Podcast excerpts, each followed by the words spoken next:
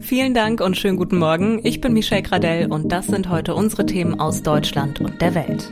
Die Mordkommission ermittelt nach Schreckensfahrt in Berlin. Gesundheitsminister Lauterbach reist in die Ukraine und Strafen für Lebensmittelverschwendung in Spanien. Schreckliche Bilder mitten aus Berlin. Schreiende Menschen, Schwerverletzte und Sirenen. Ein Auto ist in der Nähe der Gedächtniskirche auf dem Kudamm in eine Menschenmenge gefahren. Eine Lehrerin aus Hessen starb, ihre Schülerinnen und Schüler mussten das mit ansehen. Mehrere Menschen wurden verletzt und schweben zum Teil auch immer noch in Lebensgefahr.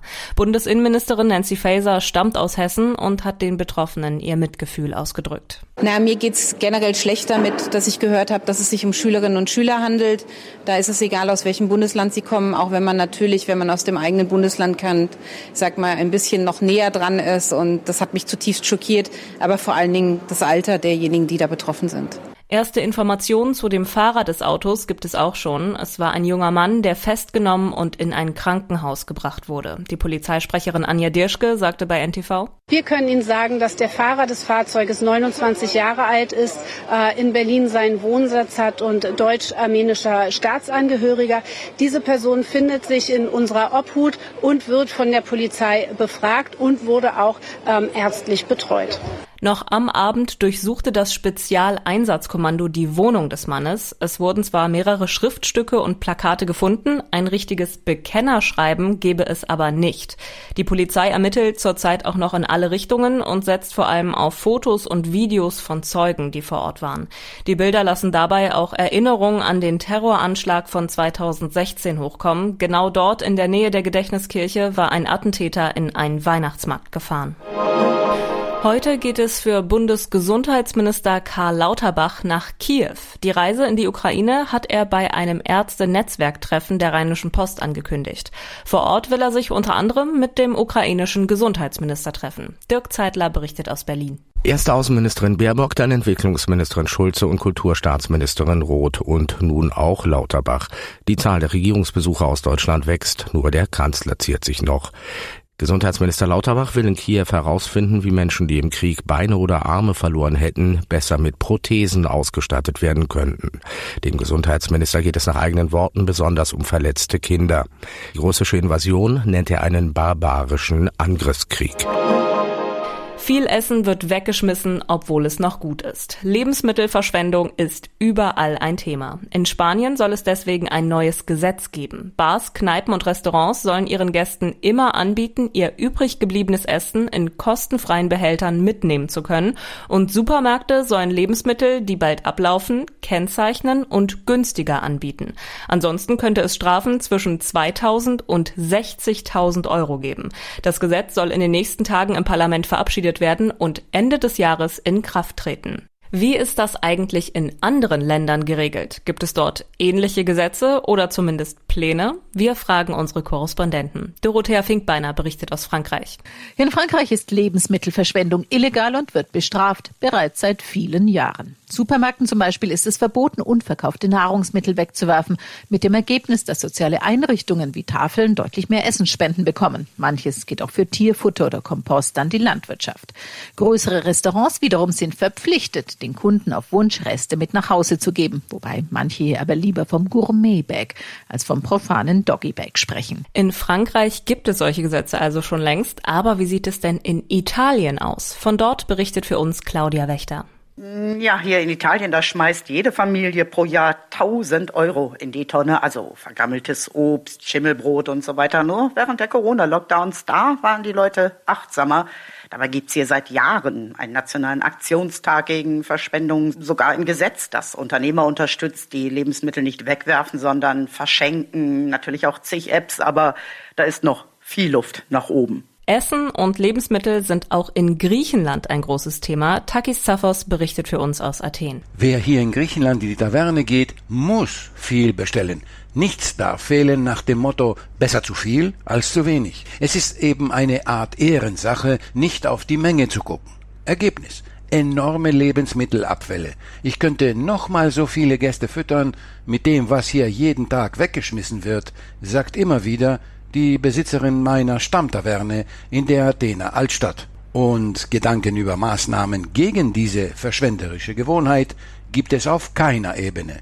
Also auch da ist noch viel Luft nach oben. Sieht's in den USA ähnlich aus? Tina Eck berichtet für uns. Ja, die USA sind bei der Lebensmittelverschwendung weltweit Spitzenreiter. Jährlich landen hier 80 Milliarden Pfund im Müll. Das sind pro Person rund 220 Pfund Essensabfälle. Die Supermärkte hier sind gigantisch, ebenso das Angebot an Lebensmitteln in massiven Mengen in großen Verpackungen. Die Leute kaufen einfach mehr, als sie brauchen. In einigen Bundesstaaten gibt es organische Abfallsammlungen, Kompostprogramme und sogar Läden, die gezielt und billig ältere Lebensmittel verkaufen. Die Umwelt- und Landwirtschaftsbehörden hier wollen die Essensabfälle idealerweise bis 2030 halbieren. Der Tipp des Tages heute für alle, die sich auch so sehr darüber freuen, dass bereits Donnerstag ist und das Wochenende in greifbarer Nähe. Denn für viele ist diese Woche eine kurze Arbeitswoche durch den Pfingstmontag, also eine Vier-Tage-Woche. Viele finden das toll und in manchen Unternehmen ist es auch dauerhaft möglich. Welche Vor- und aber auch welche Nachteile das hat, weiß der Arbeitspsychologe Thomas Rigotti von der Universität Mainz. Es gibt ja einzelne Länder, die die Vier-Tage-Woche schon probiert haben. Welche Erkenntnisse gibt es es dann aus diesen Projekten und wie läuft eine solche Arbeitswoche ab? Äh, wenn man sich Studienergebnisse dazu ansieht, äh, dann äh, sieht man durchweg ähm, eigentlich sehr positive Befunde, bessere Vereinbarkeit von Familie und Beruf, höheres Commitment, höhere Arbeitszufriedenheit. Man muss aber einschränkend äh, sagen, dass das kein Selbstläufer ist. Also das Ganze muss natürlich begleitet sein äh, durch ähm, letztendlich eine bessere Arbeitsorganisation. Das klingt ja auch erstmal toll, nur vier Tage zu arbeiten. Aber welche Vorteile hat es denn jetzt wirklich ganz konkret? Ähm, ich habe dadurch mehr Zeit, äh, um verschiedene Lebensbereiche miteinander in Einklang äh, zu bringen, sowohl auf der individuellen Ebene und wenn wir es uns gesellschaftlich ansehen, ist es natürlich auch eine Chance, dass unter anderem Väter mehr Familienzeit äh, einbringen, äh, mehr Kontakt zu den Kindern haben und einfach die, äh, die Arbeit in der Familie auch besser aufgeteilt werden äh, kann. Wir haben weniger Pendelzeiten, das entlastet insgesamt dann an, äh, auch den Verkehr, äh, also schon die Umwelt. Und äh, ja, wir haben mehr Zeit vielleicht auch für ehrenamtliche Arbeit. Trotzdem sind ja nicht alle begeistert von der Idee. Welche Nachteile gibt es denn auch? Also wenn wir Dienstleistungsberufe nehmen, in denen die Anwesenheit und der direkte Kontakt zum Kunden relevant ist, dann kommt es natürlich auch sehr darauf an, wie die Lohnnebenkosten sind. Stelle ich vier Leute ein, die insgesamt 120 Stunden äh, arbeiten oder drei Leute, die äh, 120 Stunden arbeiten, je nachdem, wie, wie viele Stunden die Woche äh, gearbeitet wird, kann natürlich einfach einen Unterschied machen aufgrund der Lohn, Lohnnebenkosten. In der Regel wird es teurer sein, eine verkürzte Arbeitszeit zu haben und trotzdem den Service abdecken zu wollen.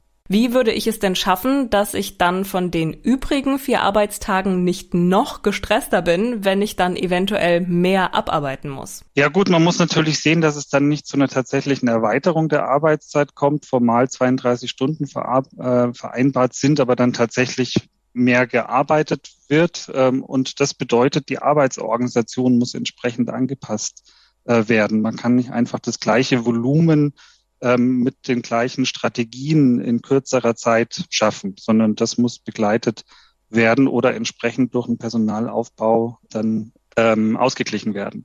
Erholung kann ja aber auch nicht nur am Wochenende stattfinden, sondern am besten auch im Alltag und vor allem im Feierabend. Warum haben so viele Probleme damit, nach Feierabend abzuschalten? Das Handy liegt noch auf dem Nachttisch, man äh, kann jederzeit die E-Mails beantworten. Man ist in Gedanken bei den Problemen bei der Arbeit. Man kann schlechter einschlafen und durchschlafen und das sorgt langfristig äh, für ein erhöhtes Stresslevel und dann eben auch für Folgeerkrankungen. Der Tipp vom Experten ist da, Routinen zu entwickeln und zu ganz bestimmten Zeiten dann auch nicht mehr aufs Handy zu gucken oder E-Mails zu beantworten. Casting-Shows gibt es wie Sand am Meer und an viele Gewinnerinnen und Gewinner kann man sich auch gar nicht mehr erinnern. Auch bei Deutschland sucht den Superstar waren Chartstürmer dabei, die dann schnell wieder vergessen wurden. Aber bei Pietro Lombardi ist das anders. Er feiert heute seinen 30. Geburtstag, ist immer noch bekannt, obwohl sein DSDS-Sieg inzwischen schon elf Jahre her ist. Ronny Thorau berichtet für uns. Ronny, wie hat er das geschafft, trotz DSDS-Sieg berühmt zu bleiben? Ja, zwei Gründe, denke ich. Der eine heißt natürlich Sarah, die er bei DSDS gleich auch noch kennengelernt hat. Sie wurde ja Zweite, er Erster, dann haben sie geheiratet und waren dann jahrelang als Gesangspärchen so in den Charts mäßig erfolgreich, aber in den Boulevardmedien sehr erfolgreich. Und der zweite Punkt, Pietro Lombardi ist einfach zum Reality-Star geworden. Seine Ehe, sein Baby mit Sarah, die Scheidung dann aber auch, neue Liebschaften, alles hat er per TV-Doku oder Social Media mit seinen Fans geteilt. Und er wirkt dabei eigentlich immer ehrlich, authentisch und auch in schwierigen Lebensphasen meist hoch anständig. Das ist, glaube ich, für viele Follower gar nicht mehr so entscheidend, was für neue Musik von Pietro Lombardi kommt. Sie verfolgen einfach sein Leben. Das war's von mir. Ich bin Michelle Gradell und wünsche Ihnen noch einen schönen Tag. Tschüss und bis morgen.